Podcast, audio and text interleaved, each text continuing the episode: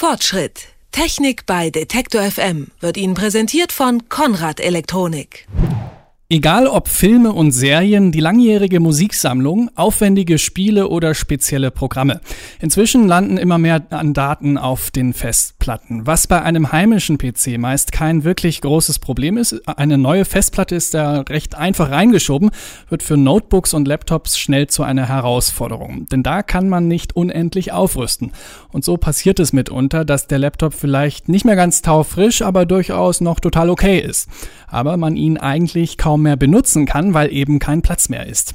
Mit ein paar Tipps kann man sich hier aber vielleicht das Geld für einen neuen sparen und die hat mein Kollege Markus Engert im Gepäck. Schönen guten Tag. Hallo, schönen guten Tag.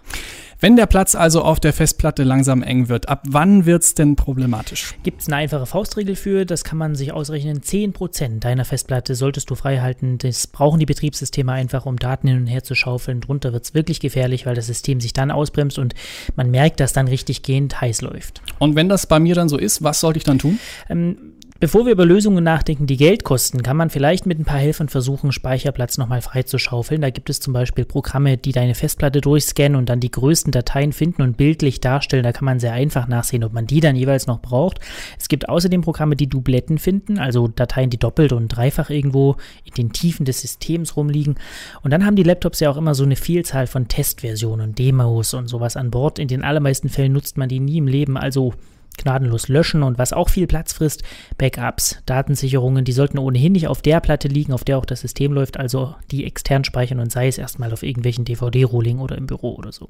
Jetzt sagen wir mal, das reicht alles nicht. Der Laptop tut's noch problemlos, aber die Festplatte ist voll.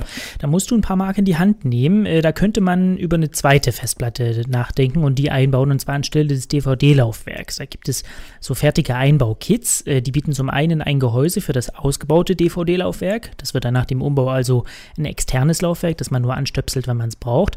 Und diese Umbaukits beinhalten auch äh, einen Einbaurahmen für eine zweite Festplatte, die man dann anstelle des DVD-Laufwerks dort einsetzt einsetzt, so kann man den frei gewordenen Platz dann halt nutzen. Idealerweise gleich für eine SSD, also Festplatten der neueren Generation. Da dreht sich keine Scheibe mehr. Die arbeiten so wie ein USB-Stick, also mit einem Flash-Speicher und sind darum deutlich schneller. Und wenn man jetzt zum Beispiel das Betriebssystem und häufig benutzte Programme auf so eine SSD legt, wird das ganze System enorm schneller. Leider ist das Ganze nicht so ganz billig, also 40 bis 80 Euro kosten diese Umbaukits. Das lohnt sich schon, weil da das ganze Spezialwerkzeug und genaue Anleitungen bei sind. Und dann kommt halt die SSD selbst noch dazu und da liegen die kleineren mit so 128 GB locker mal bei 200 Euro und größere gehen da gern in 400, 500 Euro Bereich. Aber wer diesen Geschwindigkeitsschub den gar nicht braucht, der kann sich das auch sparen, der greift einfach zu einer normalen Festplatte und baut die dort ein. Jetzt traut sich ja nicht jeder zu, am Laptop einfach so rumzuschrauben. Die Garantie verfällt da ja mitunter auch. Gibt es auch Lösungen ohne Geschraube? Ja, also grundsätzlich kann man den Einbau auch von einem Fachbetrieb machen lassen. Kostet ein bisschen mehr, ist dafür aber sicherer und die Garantie bleibt. Aber es stimmt, man muss nicht unbedingt am Laptop rumschrauben, wenn die Festplatte zwar voll, aber das Gerät noch total okay ist. Ähm, eine Netzwerkfestplatte, kurz NAS, ist da der Weg zum Glück. Die stöpselt man zu Hause einfach an den Router an und dann hat man einen zentralen Speicher, auf den Geräte im heimischen WLAN dann auch zugreifen können. Unterwegs aber komme ich da nicht ran. Lange war das so tatsächlich, weil die NAS äh, zwar einen Fernzugriff ermöglichen, aber die Einrichtung für jedermann eben doch nicht so leicht war. Das hat sich, da hat sich viel getan. Äh, inzwischen kann diese Einrichtung äh, von diesem Fernzugriff auch von Netzwerkleihen in wenigen Minuten geschafft werden. Die Dinge haben alle schöne Benutzeroberflächen, das kann man alles ähm, händisch selbst machen und da kann man dann auch von überall aus über das Internet auf diese Festplatte zugreifen, über eine eigene spezielle Webseite dann. Ähm, einige Hersteller haben sogar Apps entwickelt für Smartphone und Tablet. Das Einzige, was man hier eben braucht, ist ein einigermaßen schneller Upstream, dort wo diese Festplatte steht. Also unsere privaten DSL-Anschlüsse, die sind ja recht fix beim Daten herunterladen, beim Downstream, aber beim Daten wegschicken, beim Upstream oftmals nicht.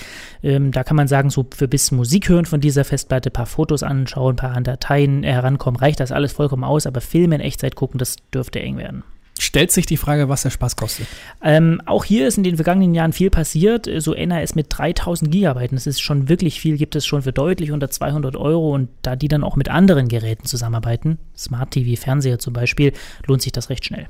Man hört ja jetzt auch immer mehr von Cloud-Lösungen zum Speichern. Ist das eine Möglichkeit, wenn meine Festplatte voll ist, aber der Laptop sonst noch gut funktioniert, einfach alles online ablegen? Ja, also da muss man unterscheiden zwischen so kostenlosen Angeboten, Google Drive, Dropbox, SkyDrive, so heißen die. Die sind natürlich total okay für ein paar Fotos und ein paar Musikalben und sowas, aber als Festplattenersatz reicht das vorne und hinten nicht. Ähm, hier gibt es zwar inzwischen auch Angebote, wo du Online-Speicher so benutzt wie ein Verzeichnis oder ein Laufwerk im Betriebssystem. Die kosten bei großen Anbietern aber auch mal so 20 20 Euro im Monat und man muss natürlich online sein, um an die Daten ranzukommen. Auf der anderen Seite muss man sagen, sie sind vielleicht sicherer, weil wenn die NAS zu Hause kaputt geht und du keine Sicherung gemacht hast, dann sind die Daten futsch. Mit einem Cloud-Speicher passiert das halt nicht. Dafür hat man sie halt bei einem privaten Unternehmen abgelegt, die Daten mit allen Sicherheitsfragen und natürlich der Gefahr, dass das eines Tages irgendwann mal pleite ist. Also, wenn der Laptop noch total okay ist, aber die Festplatte voll, kann man erstens aufräumen, zweitens eine zweite Festplatte nachrüsten und dafür das DVD-Laufwerk ausbauen, drittens eine Netzwerkfestplatte zu Hause an den Router stecken oder viertens über Online-Festplatten nachdenken. Billiger als ein neuer Laptop sind diese Ideen allemal und darum haben wir die Lösung heute mal unter die Lupe genommen. Genauer nachlesen können Sie das online wie immer auf detektor.fm und dort stellen wir auch weitere Links mit genaueren Anleitungen bereit. Vielen Dank, Markus. Dankeschön auch. Fortschritt. Technik bei Detektor FM wird Ihnen präsentiert von Konrad Elektronik.